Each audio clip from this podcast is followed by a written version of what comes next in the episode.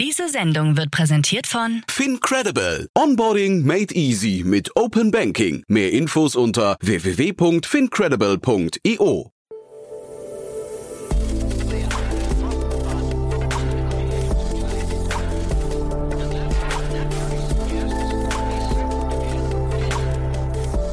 Startup Insider Daily. Herzlich willkommen zurück zu Startup Insider Daily. Mein Name ist Jan Thomas und wie vorhin angekündigt, Anna Kuparanis ist bei uns. Sie ist Co-Gründerin von der Bloomwell Group in Frankfurt und wir sprechen über den ganzen Bereich des medizinischen Cannabis.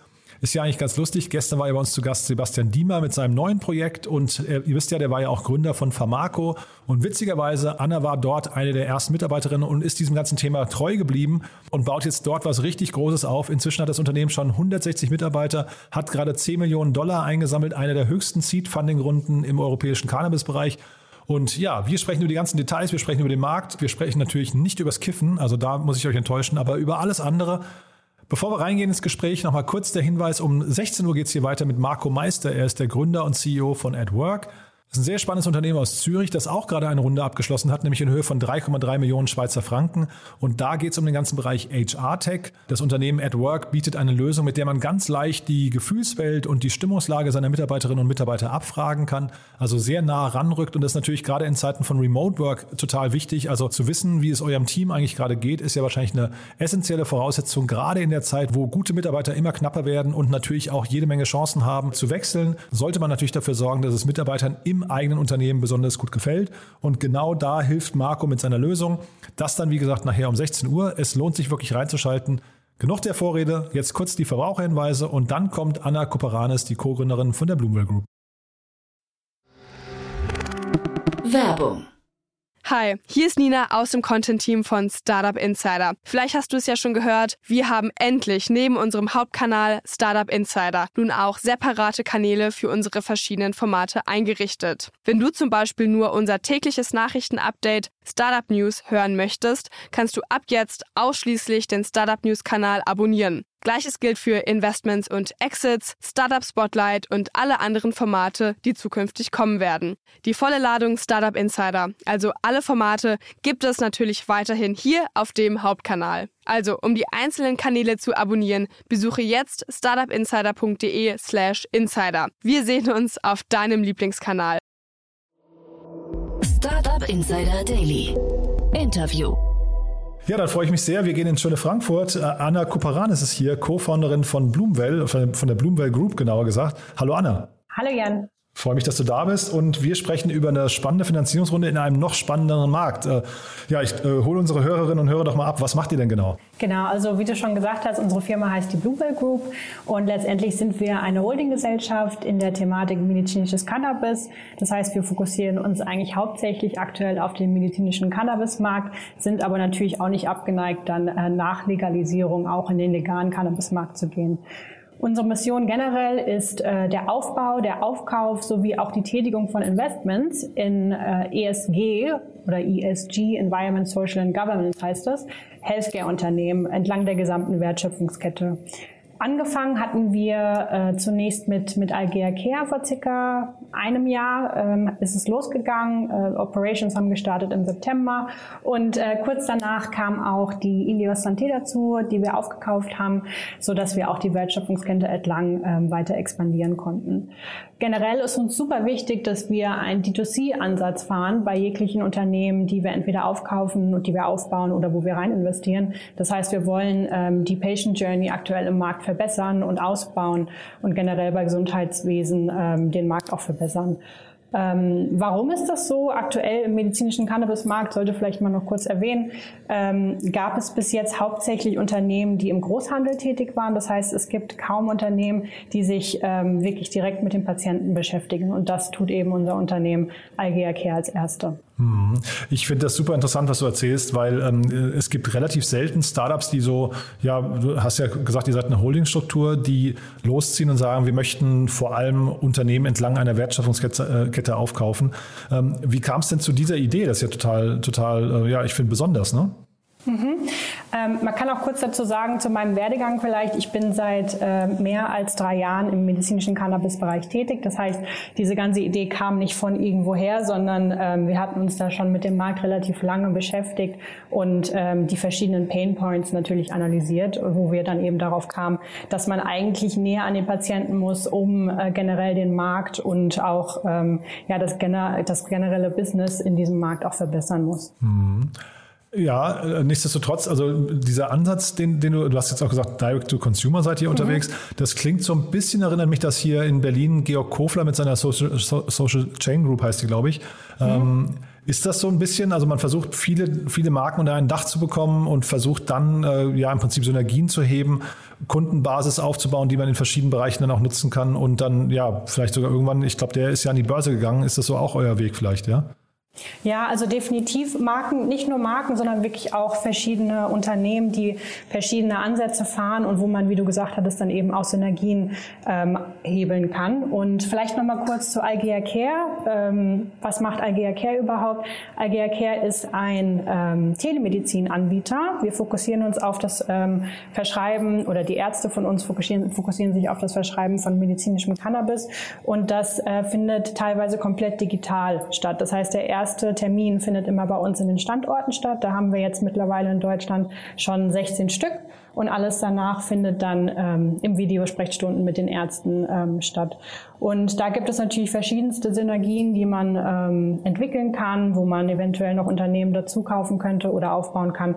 Und das ist definitiv unser Ziel, dass wir ähm, genau als Holding das weiter expandieren. Mhm. Jetzt habt ihr 10 Millionen Dollar eingesammelt, gerade in eurer Finanzierungsrunde. Ähm, also erstmal Glückwunsch dazu, ist natürlich äh, großartig. Ja, Ich habe auch gelesen, ihr macht so ungefähr 5 Millionen Euro Jahresumsatz in diesem Jahr. Ähm, zumindest wurde das kommuniziert. Ich weiß nicht, ob die Zahl von euch stammt, aber so ganz in der, irgendwo in der Größenordnung wird es ja wahrscheinlich sein.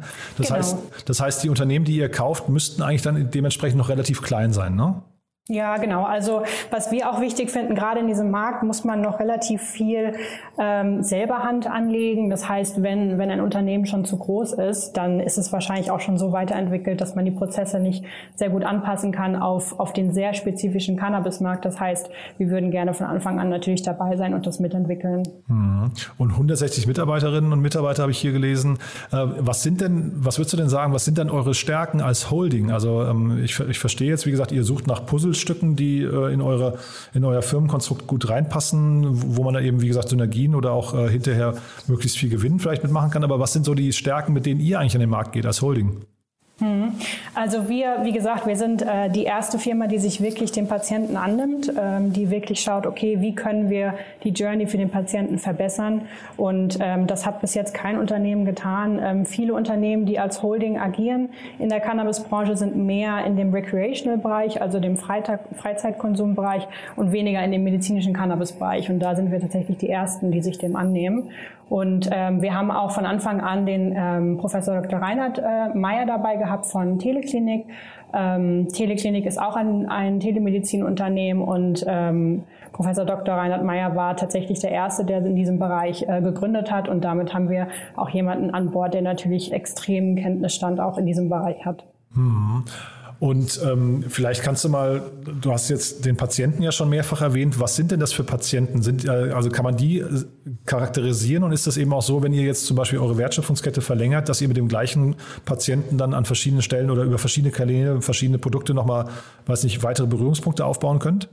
Mhm.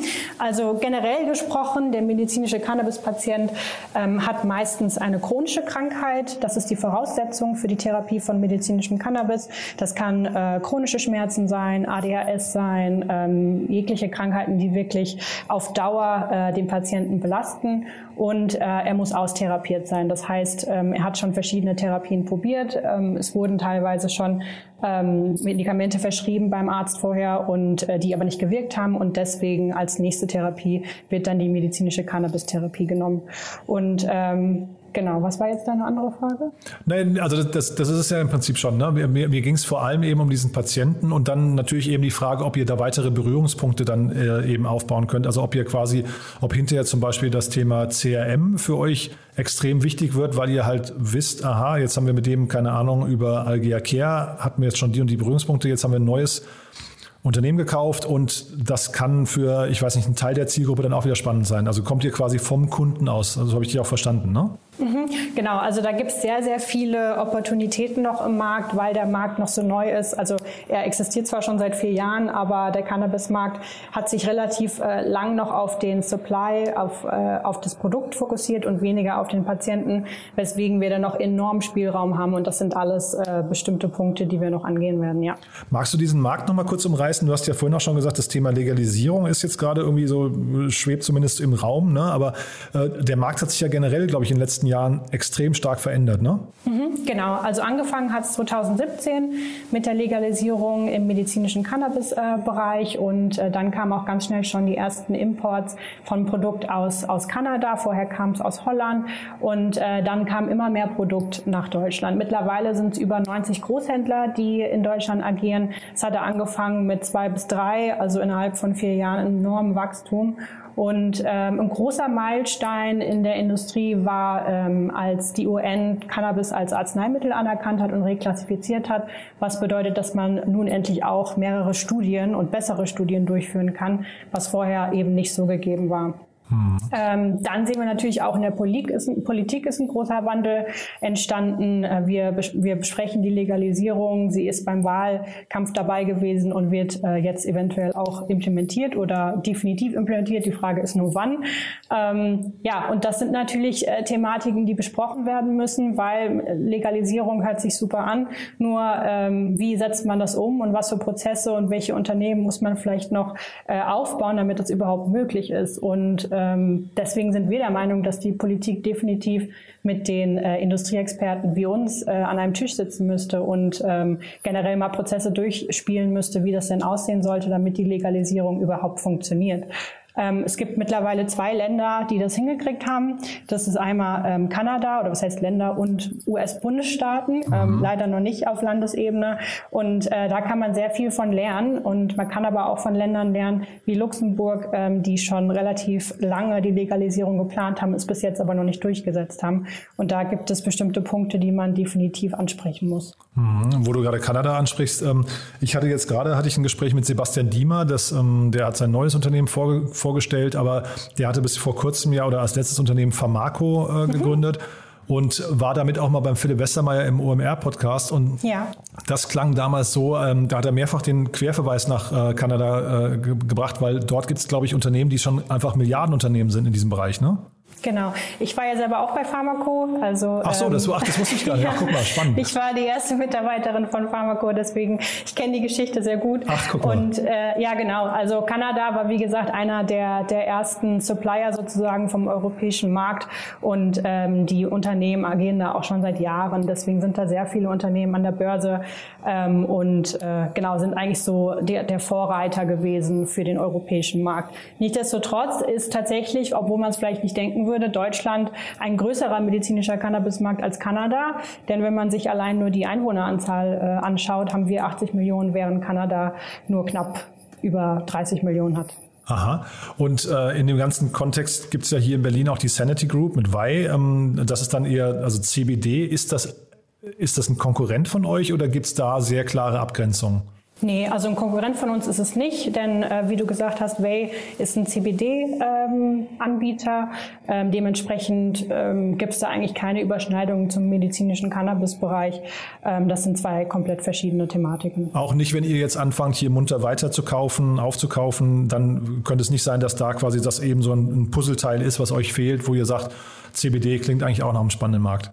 Ja, aktuell, wie gesagt, fokussieren wir uns auf den medizinischen Cannabismarkt. Sollte es dann irgendwann soweit sein, dass die Legalisierung kommt, ähm, gucken wir natürlich auch, mit wem wir partnern können und sind da komplett offen. Mhm. Dann lass uns noch mal kurz über die Finanzierungsrunde sprechen. Also wie gesagt, mhm. 10 Millionen Dollar und das sind ja sehr spannende Investoren, die da jetzt an Bord gekommen sind. Vielleicht magst du mal kurz beschreiben, wie es dazu kam. Genau, also kurz vielleicht zu unserem Investor. Äh, Measure 8 ist der Name. Das ist ein sehr renommierter ähm, Cannabis-VC aus New York.